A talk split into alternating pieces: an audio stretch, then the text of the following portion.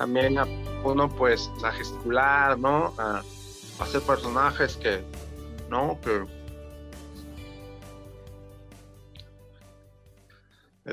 Federico García Lorca decía, el teatro es poesía que se sale del libro para hacerse humana. Hola amigos, ¿cómo están? Espero estén muy bien. Hoy vamos a hablar de un tema que creemos que a ti te puede interesar.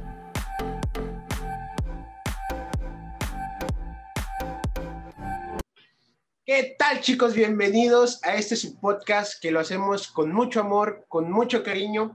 Hoy como pueden ver estoy solo, desafortunadamente eh, Gustavo no puede estar con nosotros, pero eso no nos impide traerles material para ustedes. Hoy tenemos tengo aquí presente un invitadazo, como siempre lo digo.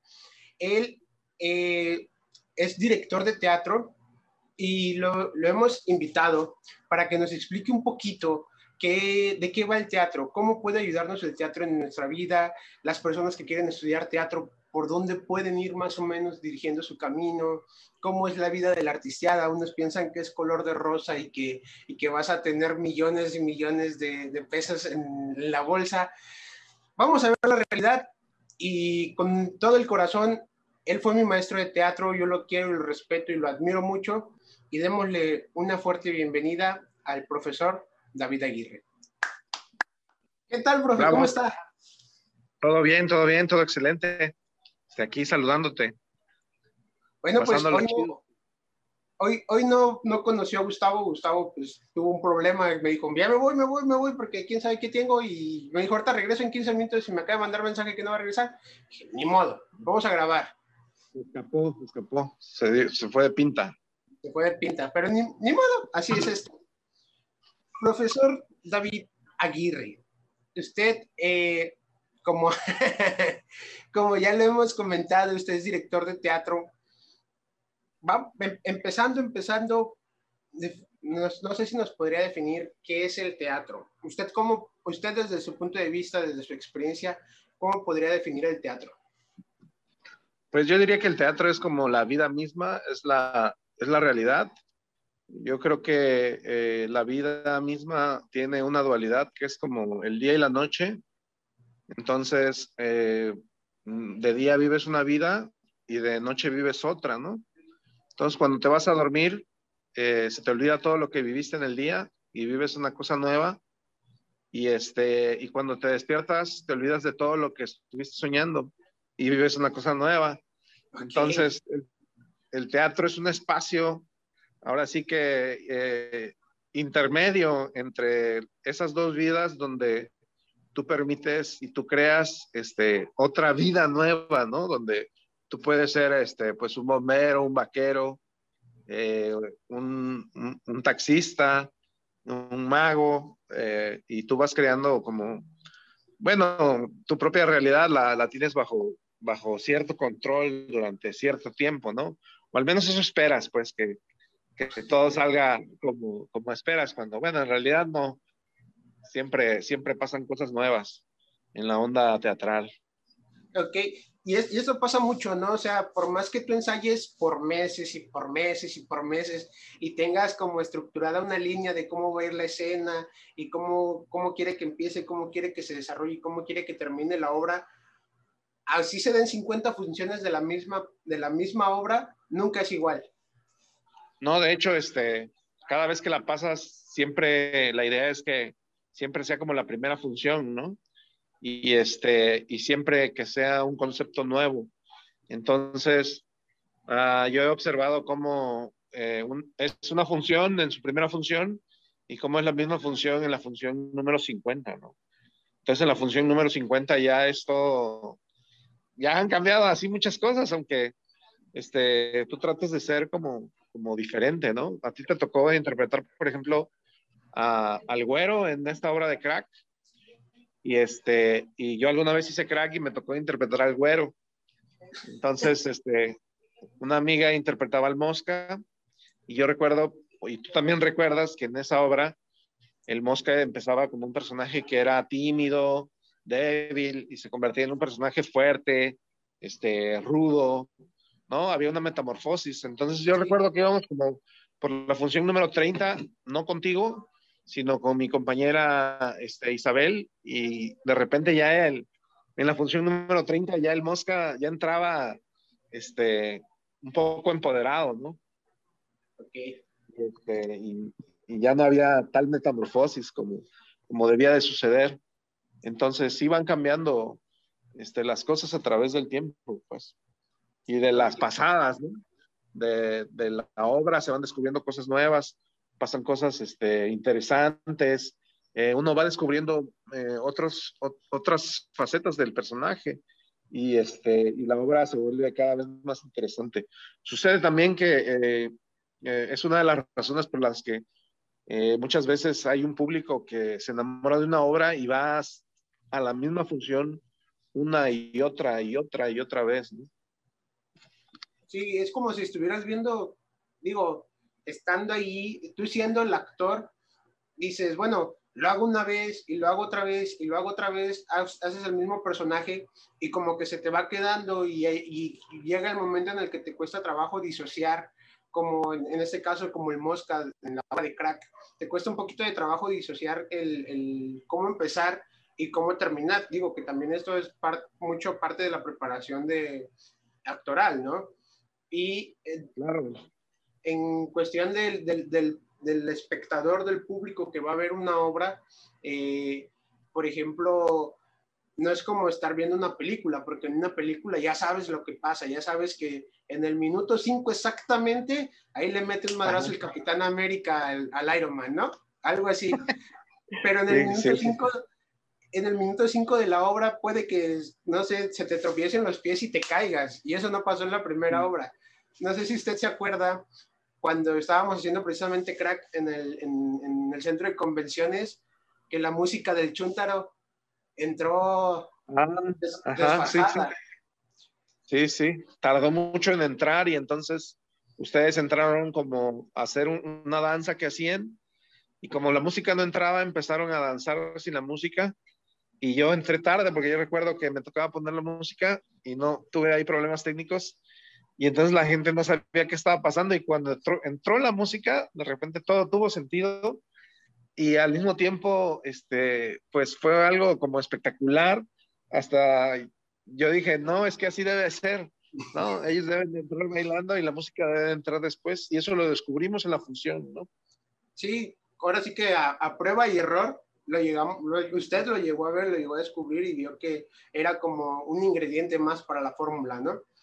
Pues lo, lo, descubrimos todos, ¿no? Porque este, eh, de alguna forma yo siento que ustedes sintieron pena o se sintieron cohibidos o sintieron miedo tal vez de que, chale, ¿qué onda con la música?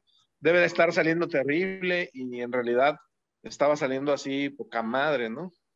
Sí, no, saliendo... y, es, y, es, una de las cosas eh, que tiene, que usted nos dice, que el público nunca sabe lo que va a pasar.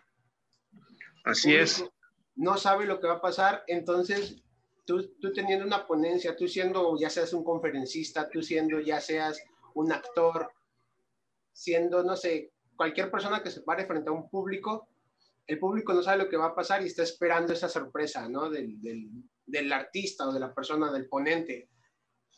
Pero, Ajá, sí. maestro, vamos a hablar un poquito sobre su origen eh, de, de, usted, cómo llegó a entrar en este mundo de la actuación y cómo, okay. cómo fue esa, valga la redundancia, esa metamorfosis que tuvo que hacer hasta el momento en el que está ahorita. Pues bueno, yo en realidad eh, me fui a estudiar a Jalapa, una licenciatura en lengua inglesa y este y yo realmente lo que quería era salir como de la ciudad, ¿no? O sea, quería pues conocer otro lugar que no fuera Coatzacoalcos y porque me sentía un poco como atrapado, este, pues no había nunca, lo más cultural que había era el cine, ¿no? Y, este, y las discos, y nunca me gustó ir a las discos porque eh, pues no sabía bailar, no me sentía nunca, nunca me sentía a gusto como en ese ambiente. Y, este, y yo busqué la forma como de, de escapar de la ciudad y, este, y me fui a, hice examen para, para estudiar fuera y, y, y, y no lo pasé, entré de corrimiento. a, la licenciatura y este, ya estudiando en Jalapa, eh, recuerdo que vivía con unos compañeros de pupilo, así le dicen, cuando, este, cuando tú pagas una renta en una casa y te dan este, chance de vivir ahí junto con otros estudiantes. Ah, Entonces, como, una renta, como una renta grupal, ¿no? Ajá, como una renta grupal. Entonces, este, viví ahí con otros tres compañeros y uno de los compañeros una vez me dijo, oye, vamos a ver este, una, la muestra nacional de teatro. Entonces, este, decidí acompañarlo y, y, vi una obra este, muy buena, espectacular, y decidí, me gustó tanto que decidí ir a todas las, todas la, todos los espectáculos diarios, ¿no? Porque vivíamos como a dos cuadras del teatro de la ciudad. Y recuerdo que platicaba con mi camarada y entonces las vi todas y le dije, la mejor obra es esta, ¿no? Esta va a ganar. Y él me decía, no, va a ganar esta otra. Esa no gana, me decía, está muy rara. Y entonces a la hora de la hora, pues ganó la obra esa que yo, que yo le había, pues, este, sugerido, ¿no? Y tiempo después, eh, no recuerdo la verdad con quién fue, que fui a ver una obra que se llamaba La que hubiera amado tanto, que era una versión, este, una versión moderna de Frankenstein, que tenía que ver con este, este, unos fulanos que, bueno, era un tipo muy, muy solitario, que siempre tenía ganas de conocer a una chica y nunca tenía suerte con las mujeres, entonces, este, contacta a un amigo y el amigo está entre el público, ¿no? Entonces para mí fue algo así sorprendente y ya la persona del público entraba en escena y, este, y era un vendedor de Tepito y les le ofrecía al, al personaje principal este, la opción de comprar una mujer enlatada. Entonces, este, vendía mujeres enlatadas, ese fulano, ¿no? Que era lo nuevo en tecnología y tú comprabas la mujer que tú querías, morena, güera, eh, rubia, de pechos grandes, alta, chaparra, según tus gustos, ¿no? Entonces, la lata, de, la mujer en lata costaba 5 mil pesos, ¿no? Entonces, el personaje no tenía lana para pagarla. Le decía, no, pues nada más tengo 500. Y el fulano le decía, no, pues con eso no puedes comprar nada, pero bueno, te voy a hacer el paro. Y entonces le ofrecía una lata abollada, ¿no? Era una lata maltratada, abollada. Y la mercancía. Ajá, sí, sí, la mercancía venía defectuosa. Y entonces él ah, le decía que podía tocar a la mujer, tenía que, en cuanto abriera y apareciera la mujer, tenía que tocarla para que no se desintegrara. Entonces se iba, se quedaba solas y abría la lata y, este, y echaban el humo, ¿no? Y cuando se disipaba el humo, este, había una actriz que aparecía detrás del humo y como venía la lata abollada, salía toda deforme, ¿no? Salía la chica deforme y, este, y él se asustaba mucho y buscaba la manera, pues, de deshacerse de ella porque le tenía un terror terrible y la mujer le suplicaba que lo tocara, que la tocara para que ella pudiera seguir existiendo. Entonces, eh, en, el, ataque de pánico le pide ayuda a su amigo que venga a deshacerse de ella. Y este, pero él se siente tan solo, tan solo que y su amigo no llega, que se acaba este, alcoholizando así, muy, muy cañón, y ya embrutecido de alcohol, eh, saca a, a, bailar a la muchacha y cenan y se la pasan bien juntos, y este, y él acaba enamorado de la muchacha, ¿no? Entonces, eh, cuando se... Sí, de la chica este, que estaba deforme. Entonces, cuando, cuando él despierta, se encuentra con que pues su amigo había acudido al llamado y, se había, le había picado con un alfiler, con un alfiler el corazón y se había deshecho de la chica. Entonces, él llora frente al público y, este, y dice la frase esa, ¿no? De que ella era la que hubiera amado tanto.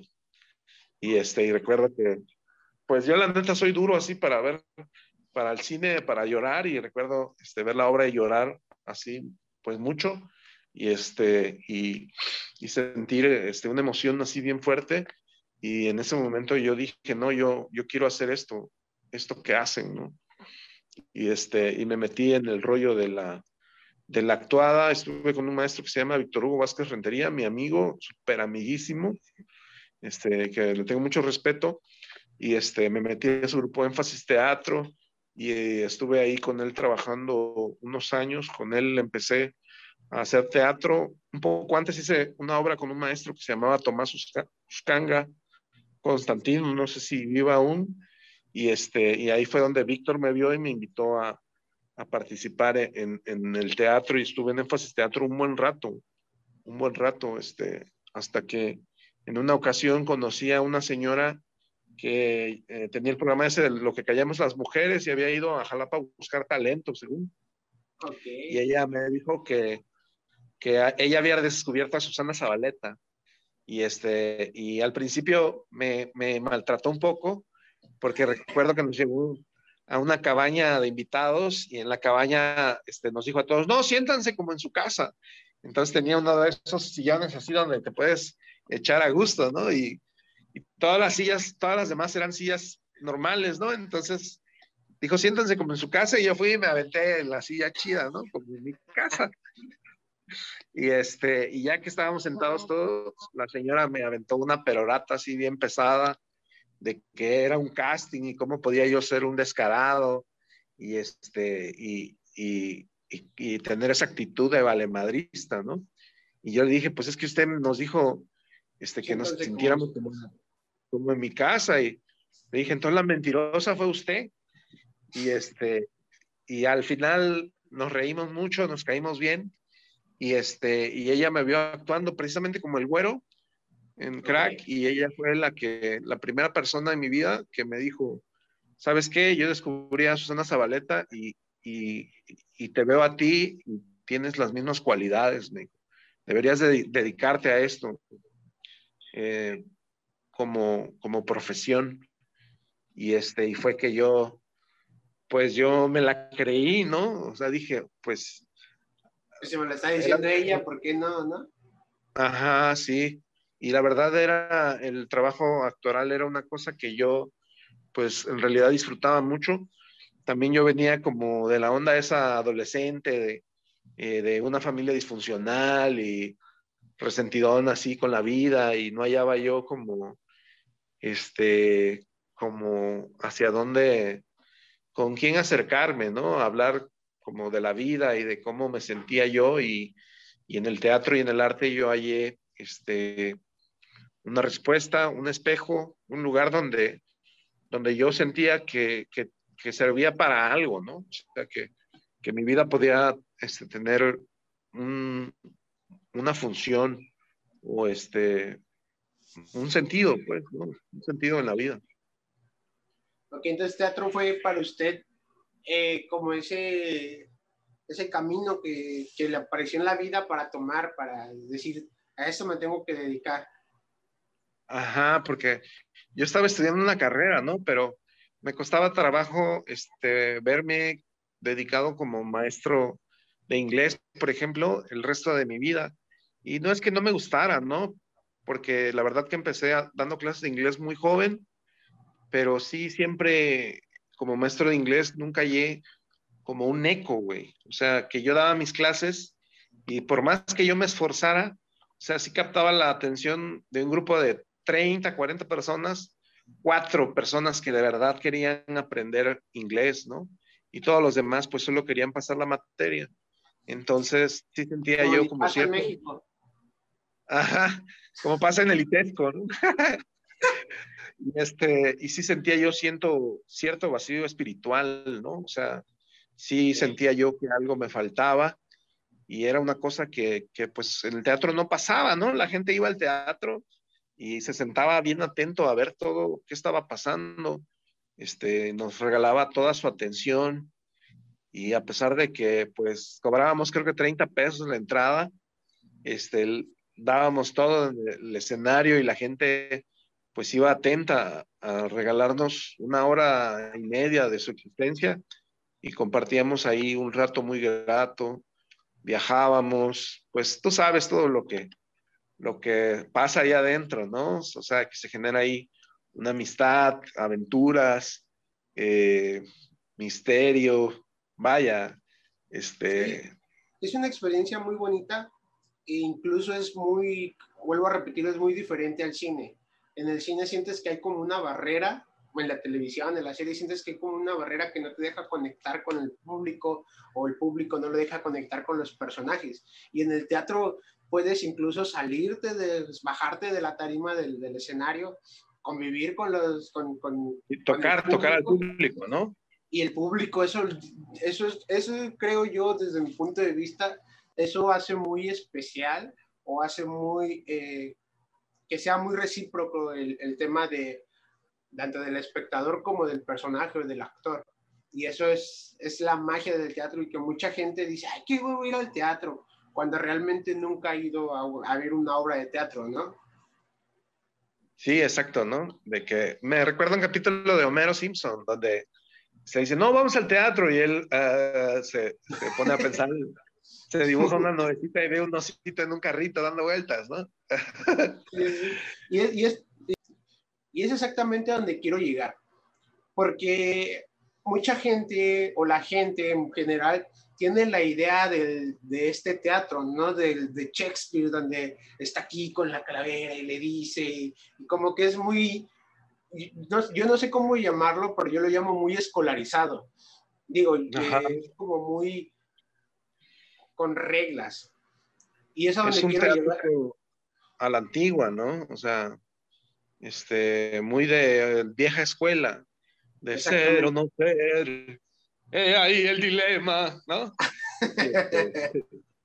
Exacto, y, y, es a lo que quiero llegar porque usted hace un teatro muy diferente hace un teatro, eh, precisamente, su, su, empresa se llama Teatro Urbano. Es un teatro, no sé si más modernizado, si es, es mm. como más... Cuéntenos un poquito mejor usted de la historia del teatro urbano. Pues eh, en realidad yo soy alumno, o sea, después de Víctor Hugo Vázquez Rentería, yo me volví alumno de Abraham Seransky. Y el maestro Abraham, pues, tiene un premio este, eh, de la UNESCO, de ciencia y arte. Entonces, yo pienso que estudié con el mejor del mundo, ¿no? Y yo con Abraham me di cuenta que, que Abraham presentaba universos, microuniversos.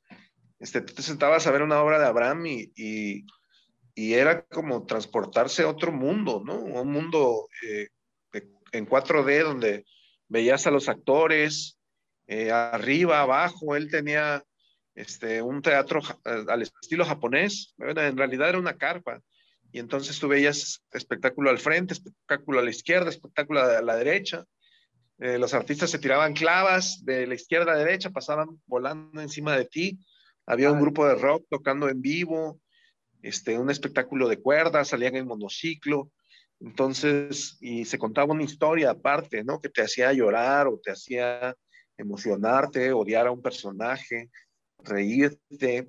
Y, este, y, y yo ahí eh, fue que descubrí que, que, el teatro, que el teatro puede ser lo que tú quieras, ¿no? O sea, que, que, que no tiene por qué ser de esa forma contemporánea, eh, tradicional, aburrida, sino que tú puedes uh, hacer las cosas como, como a uno le gustan las historias, ¿no? O sea, ¿por qué no hacer Avengers, pero con mexicanos, ¿no? Un taquero, este, un taxista, ¿no? Este, sí, claro. una prostituta y este, eh, la señora de las gelatinas, ¿no? Y, y, y, son los Avengers, ¿no? Este, los Revengers le pones. Y entonces este, pones un villano y a lo mejor ya este, trazas la trama, o sea, los Avengers, pero la trama es, digamos, eh, las mil y una noches o, lo que uno desee en realidad. La idea del teatro siempre es divertirse, ¿no? O sea, que tú como director y como actor, eh, a la hora de hacer el personaje, te diviertas y entre más te diviertas tú, más divertida va a ser la obra. Eh, divertirse no siempre tiene que ser gracioso, ¿no? O sea, no siempre tiene que ver con la comicidad, sino que a lo mejor te diviertes haciendo una escena de acción, una escena violenta, o una escena triste, ¿no? Te diviertes mucho y entonces la gente ríe o llora contigo, ¿no? Y eso es lo que, lo que a mí me gusta de, de hacer teatro contemporáneo, le dicen, ¿no? Este, y tiene otros nombres, pero yo trato de que el, el, teatro que hago sea un teatro a mi manera, o sea, como trato de hacer un teatro que a mí me gustaría ver, ¿no? No trato de, este, de, de complacer a, a tanto, tanto a, a, otros teatreros o a, o a periodistas y a veces ni siquiera al público, ¿no? Se trata de que, la, de que la obra me guste a mí, así que yo diga, ah, si voy a ver esto, si yo viera esta obra como público, me la pasaría poca madre. Y entonces, este, pues, y no solo a mí, sino también al equipo. O sea, que, que todo el equipo esté de acuerdo en que cómo se están haciendo las cosas está chingón, está poca madre. Y entonces la gente, por supuesto, cuando va a ver la obra, pues ve algo este, realmente muy divertido, ¿no? Se la pasa y se divierte tan divertido como los actores, el director y todos los que están este, en, el, en el suceso, ¿no? Ok, y, y, es, y esto es algo que, eh, que, que, caracteriza sobre todo a su empresa de usted. Eh, cuando me refiero a empresa, me refiero a teatro urbano, que aquí en la zona, para empezar aquí en la zona sur de Veracruz, se ve muy poco el arte, ¿no? Es como que una zona que siempre fue muy como de empresas, como de refinerías y toda esta onda y nunca entró como el arte al 100%. Entonces llega usted con el teatro que ya había personas, no vamos a mencionar nombres, pero ya había personas haciendo teatro, ya había personas con este teatro que usted dice que es como muy a la clásica, muy a la antigua. Llega usted a hacer este tipo de teatro contemporáneo que le llaman y, y ¿cómo, ¿cómo, podríamos decirle? Como que no les cae en gracia el, el, teatro que usted hace. Pero, por ejemplo, yo, yo vi Macario, este, y Macario es una, es una, para empezar, es, es una película mexicana antigua, ¿no? Eh, yo la he visto sí. en película mexicana, eh, bueno, no la he visto, eh, sé que existe, pero yo cuando vi Macario en, puesta en escena, dije, wow, esta, esta, esta historia está muy loca y con las ideas que usted le mete, por ejemplo, vi el pirata, La Pirata, perdón, que la interpreta Sue. Eh, sí. También es como que otra, un mundo donde, donde, te va llevando que a pesar de que ya hay una, una historia escrita, cada actor mete como su cosecha, ¿no? Y es muchas veces lo que no pasa en el teatro contemporáneo, eh, perdón, en el teatro formal, que siempre, como ya está la escena es, escrita eh, y hay un libreto, hay, hay algunos directores que dicen, no, tiene que ser así, así, así, y no te puedes salir de ahí, entonces no le da esa libertad que en este caso usted le da a sus actores para que puedan interpretar. Sí, generalmente, este, bueno, es que este teatro del que hablas es un teatro que yo pienso, como dices, es como escolar, este, y, y los actores generalmente lo que hacen es aprenderse las líneas, ¿no?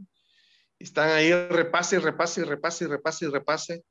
Y entonces cuando tú vas a ver la obra, ves cómo el actor está actuando, pero en realidad está eh, tratando de, de, recordar qué es lo que está, qué es lo que le toca decir, ¿no? Y entonces habla el actor y, y, y a la hora de, interpretar su papel, eh, no ves al, al, bombero, no ves al asesino, no ves al, al, vaquero, sino ves a un muchacho o una muchacha, eh, la puedes hasta imaginar recostada en su mueble leyendo sus hojas blancas, ¿no? Y tú ves la obra y, y ves eso, ¿no? No ves, al, no ves al actor, no ves al personaje viviendo la situación y, y, y que le sucedan las cosas, ¿no? Entonces no sucede nada, porque los actores no están presentes en la obra, sino están en, un, en ese lugar en su cuarto leyendo sus líneas, sus textos, y, y, no están ahí contigo, entonces te abandonan como público. Y por eso se vuelve aburrido, ¿no? Y esto es algo que, que este, le cuesta mucho trabajo, este, yo creo, a, a los directores eh, manejar, ¿no? O sea, les cuesta trabajo entender eh, eh, el rollo situacional, ¿no? Ok. Y es precisamente... Como en Harmon Hall, güey.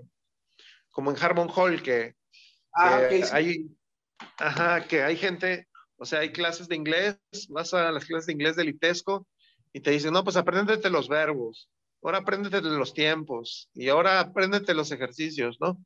Y en Harmon Hall, no, en Harmon Hall te dicen, este, bueno, te solían decir, no sé, este, que, bueno, tú eres ahora el mesero y atiende a la gente, ¿no? Y entonces, si tú, es el menú, pide. ¿Y qué pasa si, si, si, si no está la comida que te gusta? ¿Qué es lo que vas a decir? Y entonces ya en Harmon Hall trabajan un poco la actuación, ¿no? Y, y sitúan a la gente en la situación. Y esto es algo que, bueno, ahí estoy revelando el secreto, ¿no? Para que, este, pues, ¿y por qué no? O sea, eh, ¿por qué no hacer teatro bien? ¿Por qué no, este, por qué, por qué, por qué tengo que, que, que guardar esos secretos, ¿no? O sea, la gente debe hacer más teatro mejor. O sea, yo prefiero que otros, que otras personas hagan buen teatro a que hagan ese teatro gachísimo que aburre a todos y que ya no vayan a ver mi teatro porque piensan que va a ser lo mismo, ¿no? Sí, Sino claro. que, como me decía alguien apenas, que la competencia genera estándares, ¿no? Sí, sí, no, y, y como, como yo le digo, usted incluso no lo hacía. Yo, yo quería en mi caso, ¿no? No voy a hablar por los demás, voy a hablar por mí. Yo quería tener el libreto aquí y decir, ching, este güey dice esto, esto y esto. Entonces usted nos decía, acción. Y yo traía el, el libreto en la mano y usted lo que agarraba era hacernos y nos, nos la tiraba. Y nosotros nos quedábamos, ¿de qué pedo? Porque traemos esa idea como que el teatro es así, de decirlo y, y, y es decirlo tal cual y como están las líneas. Pero bueno, ese es el teatro eh, que usted hace, el teatro contemporáneo, y es el que lo diferencia, ¿no? Porque también, eh, al menos aquí en Coatzacoalcos, yo, desde mi punto de vista, yo, es como que el- la persona que más he visto que hace retumbar ese, ese, esa ramificación del arte, que es en este caso... Sí, de Eh, hecho, este, hay pocos grupos. Bueno, hay, hay, hay varios grupillos. O había antes del COVID, ¿no? Ahorita no sé. Este, haciendo teatro. Hay uno en la UB, por ejemplo, este, con el maestro William Villatoro. Yo he ido a ver su teatro y, y también le sucede eso, ¿no? Que, que se aprenden pues textos de memoria y, este, y de repente sí hay uno que otro actor que, que sabe divertirse y sí te atrapa así un ratito, pero sí tiene ese, ese problema, ¿no? Pero de todos modos es bueno que, que otras personas, que el maestro William esté haciendo este, el esfuerzo por, por crear público, por tratar de hacer mejor su trabajo cada vez. Y claro, este, se agradece. Sí, se agradece, se agradece. te agradece que, que, que, no nada más en el teatro, sino ahorita estamos viendo más en la música, por ejemplo, que están saliendo bandas y bandas y bandas que quieren como que hacer retumbar, porque creo yo que es lo que le hace falta muchísimo a WhatsApp, que retumbe, que se mueva ese panal donde van a subir las abejas, que tengamos todos los fines de semana, eh, no sé si un concierto de música por acá, un, una obra de teatro por allá, un show de stand-up por allá, cosas que, que empiezan a mover a la gente. Digo, ahorita, como usted dice, estamos con, el, con, con la pandemia, a lo mejor no se puede ahorita, pero ahorita que la, que la gente está encerrada, a lo mejor hay mucha gente que se quedó sin trabajo y dice, bueno, yo siempre quise hacer este monólogo, ¿no? Stand-up, y se puso a estudiar y, y se pone a estudiar y dice, ahora sí, me quiero presentar. O la banda que los amigos que se juntaron y ahora sí nos queremos presentar. Y ojalá pase, yo la verdad me gustaría muchísimo, por ejemplo, lo que hacían los chicos de, eh, no me acuerdo cómo se llaman estos chicos, que hacían el, la noche de Bohemia, creo que así se llamaban, ¿no? Ahí, en Independencia, yo lo fui a ver y me encantó porque era un espacio tan chiquito y había tanta gente, a lo mejor porque el espacio era chiquito, y se veía que se divertían, ¿no? Y es lo que le hace falta, creo yo, a Coatzacoalcos.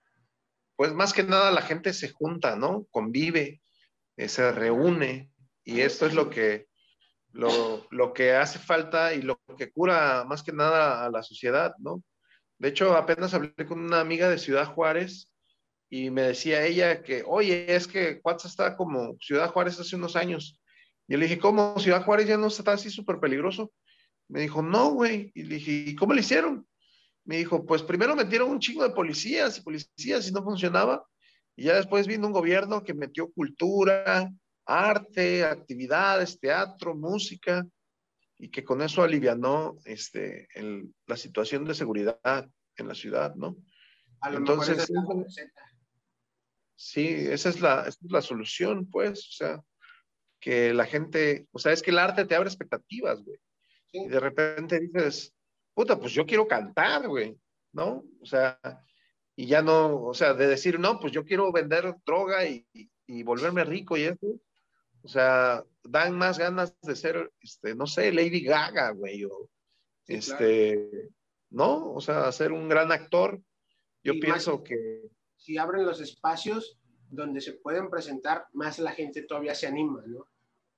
Sí, pues es lo que a mí me pasó, pues, o sea, yo tenía como, estaba molesto con la vida y al encontrar el teatro, pues fue mi hospital del espíritu y era una cosa que yo ya quería hacer siempre que ya no pude nunca abandonar, ¿no? O sea, porque este, me di cuenta que era un hospital del alma y que ahí yo curaba todas mis penas y que ahí llegan todos a curar sus penas, ¿no? Y este, la verdad, y, y todas las personas que llegan a teatro urbano, tú has notado que cambian, ¿no? Que llegan este, gente despedazada, agachada. Entonces, tomando en cuenta que ya empezaron, eh, una pregunta, dos preguntas que a mí sí me interesa, una de las dos que ya le había comentado Gerardo, pero pues vamos por la primera. ¿Qué habilidades te ayuda a desarrollar este, pues esta parte del teatro?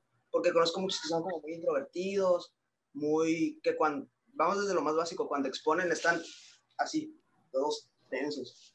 Eh, yo, por ejemplo, acabo de tomar un curso de stand-up y quiero empezar a desarrollar más como esa parte. Le comenté a Gerardo que quería tomar un, taller, un curso de teatro para ayudarme a, a, sentirme más suelto ya estando arriba de un escenario. Entonces quería saber más o menos qué habilidades te puede ayudar a desarrollar aparte de eso. Claro, claro. Pues vamos a abrir uno pronto. Ahora sí, durante la pandemia, para que te, para que te sumes.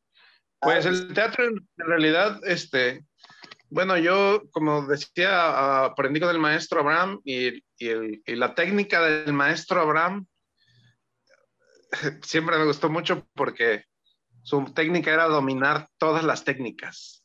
Esa era la, la legendaria técnica del maestro Abraham. Entonces, este, pues en el espectáculo de Abraham y lo que yo también trato de hacer es que haya, este, pues, música en vivo, eh, que haya danza, que haya canto, que haya actuación, si puede haber peleas, que haya peleas este, de acción, este, patadas voladoras, este, bailes, eh, de todo, o sea, que, que, tú vayas a ver la obra y siempre estés al borde de la butaca, este, esperando a ver qué, qué, es lo que sucede y que este, pues tú te diviertas. Y ya con respecto al trabajo individual eh, y de las habilidades que desarrolla el teatro, yo pienso que pues uno desarrolla un mejor volumen de voz, por ejemplo, este, aprende uno a modularla, este, también a hacer voces, a hacer la voz grave, eh, a hacer eh, la voz aguda, a manejar tu voz de diferentes maneras, también a uno pues a gesticular, ¿no? A, hacer personajes que, ¿no? Que, etcétera.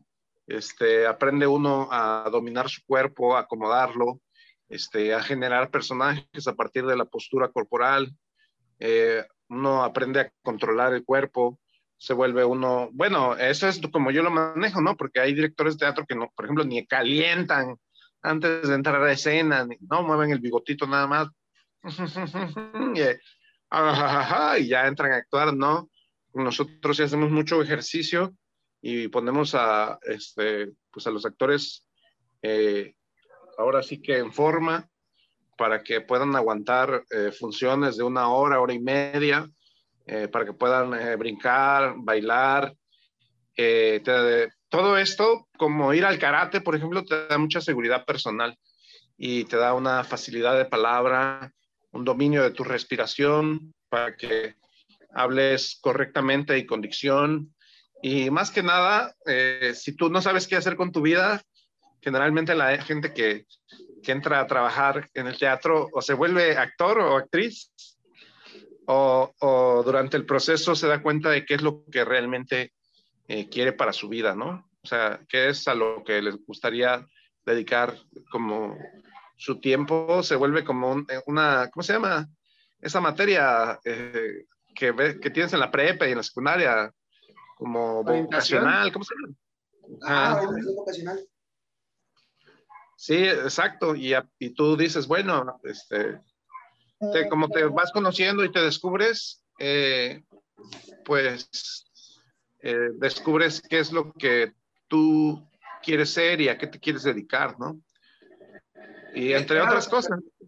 Era lo que platicábamos justamente antes de, de cortar el, los 40 minutos, que uh -huh. llega gente muy, eh, muy introvertida, muy penosa, llega gente con problemas, eh, con problemas personales y ahí como que llegan a descargarse, o sea, hasta cierto punto el teatro de alguna manera, y es lo que comentábamos siempre nosotros aquí, llega a ser un tipo de terapia, un tipo de terapia para las ¿no? personas, llega a ser una forma de liberarse de eso que a lo mejor trae problemas de la escuela, trae problemas del trabajo, trae problemas de la familia, y como decía el maestro al principio del podcast, eh, ese teatro te hace ver te hace transformar esa cara, ¿no? Pasar un buen momento, ponerte una máscara y decir, ahorita no soy esta persona que está pasando por ese problema, ahorita soy un vaquero, ahorita soy un, este, un, no sé, un, un vendedor de drogas, un dealer de drogas, ahorita soy lo que, lo que sea que sea el teatro, ¿no? Porque hay, una, hay, hay, una, hay una obra que se llama Crack, entonces de eso se trata, dealer de drogas. Entonces, pues prácticamente las habilidades que te da el teatro es un poquito más el dominio y la seguridad de enfrente a un público y ya tú decides hacia dónde lo quieres canalizar, si eres estando pero, si eres mago, si eres conferencista, si eres maestro, si eres... O sea, simplemente eres una persona que quiere confianza, ¿no? Yo creo que eso ayudaría mucho a alguien que es muy, sí. muy así de... Ah, muy introvertido. Eso, de hecho, así... este, acá, acá entre nos, igual Gerardo cuando llegó traía así sus, este, sus broncas, sus complicaciones y, y también yo dentro del teatro, pienso yo, como que... Eh, una salida, o yo la verdad, este, cuando conocí a, Gerardo y este, se me acercó y no, yo quiero ser mago y acá, yo la verdad subestimé a Gerardo, dije, ay, este chavo, qué pedo, ¿no? Y, este, y de repente, ya después de estar un tiempo con nosotros, y luego se fue y luego regresó, ya era un pinche monstruo, cabrón, así, este, con, dominaba trucos, hipnotizaba y o sea, sí sufrió él como una transformación y mucha gente sufre eh, transformaciones en el teatro. Yo recuerdo a Isabel, Gerardo, ¿te acuerdas? Sí. Este, de cómo este, Isabel hizo el papel de la mona y era una chica así muy tímida, eh, que le costaba mucho expresarse y de repente este, ella eh, escribía y tenía el sueño de, de, ser escritora, ¿no? Y después de estar un tiempo en teatro urbano ya estaba publicando su libro, su primer libro. Y, este, y, eso pasa con las personas cuando hace teatro, ¿no? O sea, que descubren que, que, que es posible, o sea, tú al, al presentar un, un, un, este, un personaje en escena y decir, bueno, soy un samurái, ¿no? Y está representándolo, y la gente dice, no mames, ese samurái está poca madre, y te felicita, oye, tu samurái está bien cabrón, sí me la creí, y entonces la misma gente se va dando cuenta de que es posible realizar una metamorfosis, y la gente realiza metamorfosis consigo misma, y entonces ve que los sueños, eh, así como nosotros soñamos ser un samurái y lo son en escena, así nosotros podemos soñar ser un mago y nos volvemos magos, o, o, ella soñaba con escribir su libro y escribió un libro, ¿no? Y este, mucha gente que ha llegado a teatro de repente se encuentra después con nosotros realizando su sueño y, y nos dejan y, y, y, ya se van sobre su, sobre su, su, línea que les toca, ¿no? O sea, eh, me decía una, una, una señora que, que, bueno, no me caía tan bien, ¿no? La verdad. Pero eso es honestidad, eso necesitamos aquí, honestidad. Sí, Sin pelos la verdad. y este, no me caía también la señora, pero me decía, eh, su hijo era un campeón de esgrima a nivel eh, mundial y me decía, ella me, me dijo una vez, mi hijo antes de ser campeón de esgrima fue actor, ¿no? Y, este, y eso decía ella, ¿no? Que, que primero fue actor y, y, supo enfrentarse a un público y ya después tuvo la seguridad para ser un campeón de esgrima, ¿no? Y, este, y recuerdo igual una chava que de, mi, de mis primeros grupos de teatro que yo armé, Cristal Umbreras, que ala, era una chava así súper tímida. Y de repente eh, que su mamá la iba a dejar y la iba a buscar y así súper sobreprotegida y de repente dejó teatro urbano y, se fue y la aceptaron en la UNAM. Y este ya de repente me escribió y no estoy en Alemania profe y yo a la bestia ni yo he ido y este y ella andaba así triunfando a sus 20 años no o sea de repente el teatro te da unas herramientas como para descubrir lo increíble que, que uno es o puede ser, ¿no? Ok. Necesito ese curso. Ese taller. Lo vendí chido, ¿no? Lo vendí chido. Muy bien, sí. Justo hablamos. Suscríbanse ahora. Ahora vamos con la información, ¿no? Este, ¿Qué sigue? Eh, ¿dónde, ¿Dónde podemos eh, aquí en la, bueno, a lo mejor este podcast lo escuchen en, no sé, en Colombia, en Venezuela, que ojalá lo escuchen. Ojalá. Que, si el taller es en línea. Que si el taller es en línea. Ahí van a estar los datos. Exactamente. Pero aquí, localmente, aquí donde estamos nosotros en Coatzacoalcos, en Veracruz, en la zona sur de Veracruz, en México, ¿dónde podemos tomar talleres de teatro? Pues este, yo estoy a punto de abrir aquí el, el espacio de abajo, este, acá en mi casa, que tú ya conoces, este, para dar talleres y creo que voy a ir a ver a Linda Ledesma para dar un taller en el Centro Cultural Mutualista. Eh, yo eh, me he estado enfrentando un poco con la dificultad de, de, enseñar teatro porque pues enseñar teatro es enseñar el rostro, ¿no? Y tú sabes, Gerardo, que muchos de los ejercicios que yo trabajo, que son de Abraham Seransky y de maestros de Japón, con los que yo me he entrenado tienen que ver mucho con la respiración, ¿no?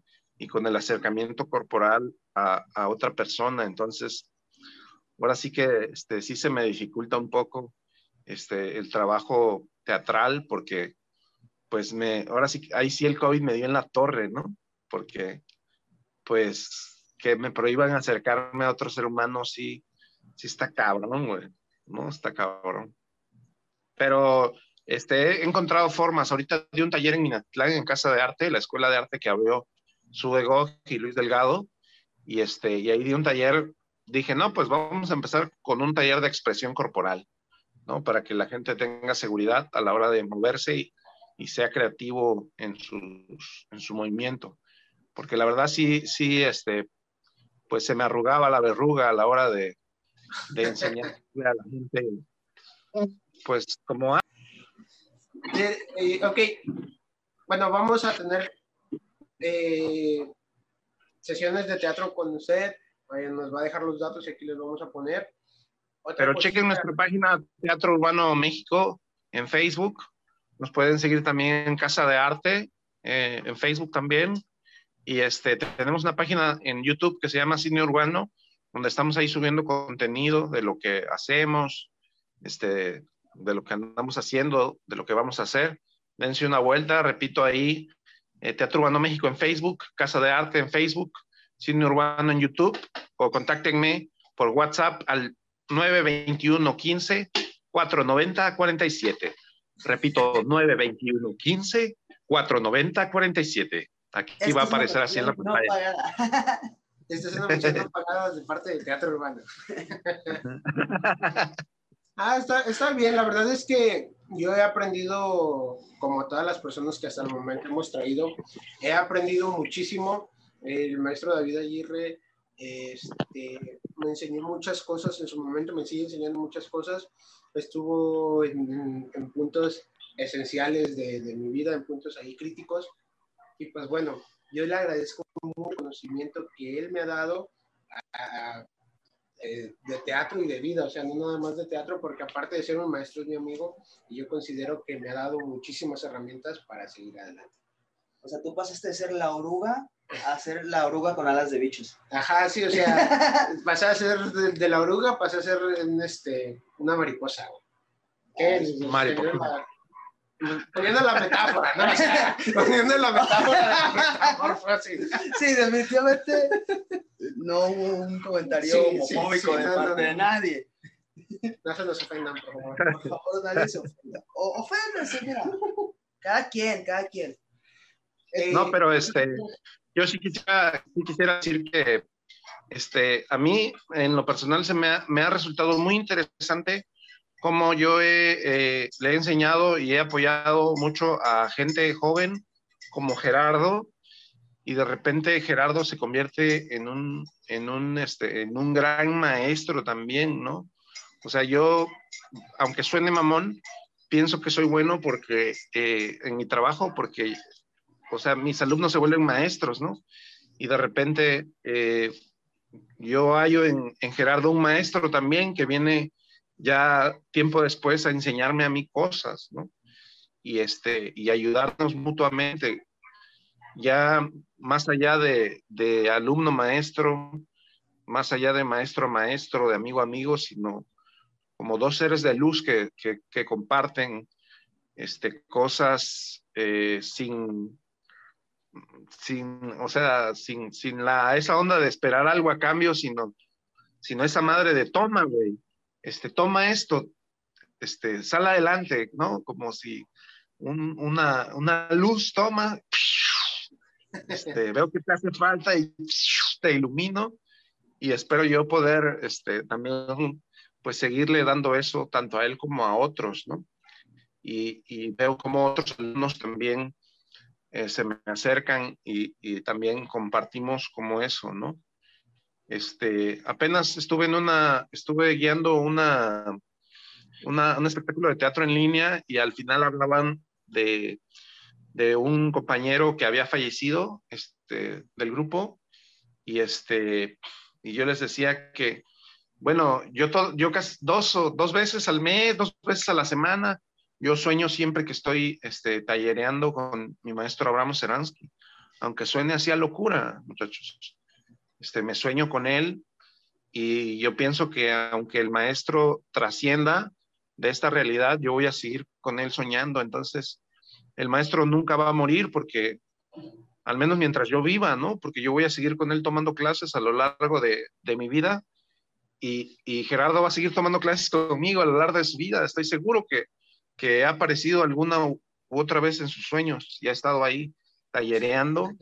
Y entonces, este, hay un taller, ¿no? Hay un taller eh, al cual, bueno, esa es mi proyección de, de, de, la muerte, ¿no? Que hay un taller al cual vamos a ir a cotorrear y que cuando yo trascienda también este, voy a seguir vivo ahí, tallereando en las noches con, con la banda, ¿no?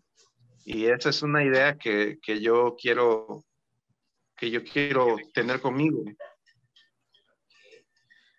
Sí, cool. De hecho, me hizo pensar en una frase de, de, creo que ya la he mencionado, de un rapero venezolano que se llama Cancerbero. Dice, no se muere quien se va, solo se muere quien se olvida. Entonces, mientras todos Ajá, tengamos sí, sí. ese recuerdo de una persona a la que quisimos, al fin de cuentas nunca va a morir, porque siempre va a ser parte de nosotros. Claro, claro, y digamos, va a llegar un momento en el que a lo mejor ya, ya, este, ya no se acuerdan de mí, pero se acuerdan entonces ya ahora la gente de Gerardo. Y entonces como Gerardo está ensayando conmigo y la gente llega a ensayar con él, es como cuando llegas a un, como cuando Ger, tú Gerardo, que llegaste ya a mi taller, te fuiste y regresaste y topaste ya gente nueva, ¿no? Sí, entonces sí. tus alumnos van a llegar al taller y me van a topar ahí, ¿no? Entonces, sí, claro. y a lo mejor se topan a, al maestro Abraham también, ¿no? Porque quién sabe de qué está hecha la realidad y los sueños, ¿no?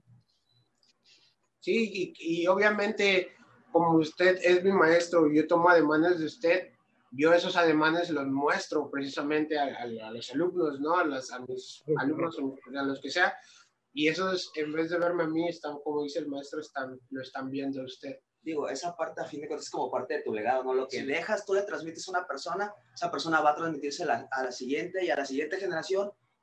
Y así va a ser, va a llegar un punto en el que, como dicen, nadie, a lo mejor ya nadie de esa generación se acuerda de ti, pero lo que tú dejaste, la semilla que tú sembraste va a seguir brotando en personas nuevas. Y nos vamos a soñar, nos vamos a soñar, ¿no? Es, es, una, es una filosofía muy bonita, está muy, chida, está muy cool. Y era lo que hablábamos precisamente hace rato. Eh, que, Ay, todos lo hablaron hace rato. No, tú y yo, güey. Ah, ok. Eh, de, de, de, la acción fantasmal a la distancia. Ah, ok, sí. Que, que, dice que... Me vi bien tóxico, perdón. Qué bárbaro. Que la acción sí necesita el taller. No, se pone bien loco. Pero eh, la acción fantasmal a distancia dice que dos átomos que estuvieron juntos, por más que los separen, eh, sin importar el tiempo y la distancia, de alguna manera van a seguir conectados. Y es lo que muchas personas dicen el hilo rojo, otras personas dicen que nunca pueden olvidar a una persona X y Y. Es precisamente esa teoría que la hizo Albert Einstein, ¿no? Que no me la estoy sacando de aquí, sino que la hizo pues Albert Posiblemente te la metas por ahí, pero no somos nadie para juzgar, mariposa, ¿eh? No pasa nada. Pues bueno, yo únicamente quiero agradecer al maestro David Aguirre por habernos prestado eh, su tiempo, su espacio, y por habernos dado ese conocimiento de, para las personas que quieren ahorita, que dicen no sé qué estudiar, no sé qué hacer. Bueno, pues hay mucha gente que se dedica a estudiar teatro, como ahí está nuestro buen amigo Eric, eh, que realmente se dedican, se van a una escuela a estudiar teatro, está en México y está estudiando y le está dando con todo el chavo, o hay gente que, como dice el maestro, se mete a un curso y hace un poco de teatro uno o dos años y dice, ok, ya sé qué quiero en mi vida. No necesariamente tienes que dedicar a eso. O hay gente como el maestro que se mete a teatro y dice, de aquí soy, de aquí es el real, ¿no? No sé si tenga algún comentario extra, maestro. Pues saludos a Eric. este, que seguro va a ver el show, ¿no? Va a ver el programa. Y este, pues nada, Gerardo. Este, muchas gracias por invitarme a tu programa y este y te agradezco y yo espero siempre podamos compartir, compartir, compartir tú y yo esa luz de la que este, estaba yo hablando, ¿no? Y este y siempre nos veamos así como como porque eso pasa, ¿no? De repente dices, no, pues es que el profe David es un gran maestro, pero yo también ya que te veo, digo, ah, es que Gerardo es un gran maestro. No, te llevé con mi mamá para que la atendiera. Yo le dije, te voy a traer un gran maestro, que es mi alumno, le dije, pero es así. Os. pues muchísimas gracias, maestro. Eh, nada más, si nos vuelvo a repetir las redes sociales y su número. Teatro Urbano, sí. Teatro Urbano México en Facebook eh, Casa de Arte también en Facebook. Este, si quieren saber de títeres, eh, es cuestión de producción, así, en Facebook. Y mi número es el 921 15 490 47. Ahí pueden mandarme WhatsApp. Perfecto, entonces igual ahí, va, ahí van a estar todo lo de los talleres y los cursos, me imagino, y, y todo lo que, lo que conlleve. Y ya si el maestro se anima, igual y los metemos virtuales. Sí, sí. No, que ya lo habíamos platicado, pero eso ya sería harina de otro costal. Eso ya es, sí, ya sí, por acá, por acá. pero pues, También ya viene lo presencial, ¿no? Ya viene lo presencial de nuevo. Yo ya siento que regresa este rollo. Ojalá porque esto sí nos vino a afectar a todos a diferentes magnitudes, pero sí nos, sí nos afecta. Habemos quienes somos más sociales que otros, habemos quien sí, al menos yo soy mucho de salir a caminar y disfrutar, no lo puedo hacer como me gustaría, pero pues sí, ojalá empiece esto a, a funcionar. A funcionar, a caminar y pues nada, se, se agradecería muchísimo taller que yo estoy esperando desde... ayer. Fueras a México, ¿no? Desde ayer. No, ¿cuándo? antes de Sí, desde antes de Ahí estamos hablando del añito pasado. Pues bueno, tus redes sociales, Gus. Mis redes sociales, está, estamos en Facebook, estamos, estoy en Facebook como Gus Villafuerte y en Instagram como gus.villafuerte. Ok, yo estoy en Facebook como Gerardo Urias y en Instagram como yo soy Gerardo Urias y estamos en YouTube como Que Sabemos, Podcast. Ah, ese salió muy bien. ok, pues gracias maestro, eh, muchísimas gracias por su, por su tiempo, por su espacio y bueno, ya estoy seguro que usted y yo nos vamos a seguir viendo. Claro, claro que sí. Mucho gusto. estamos ahí en contacto. Igualmente, muchas gracias. Nos vemos, profe.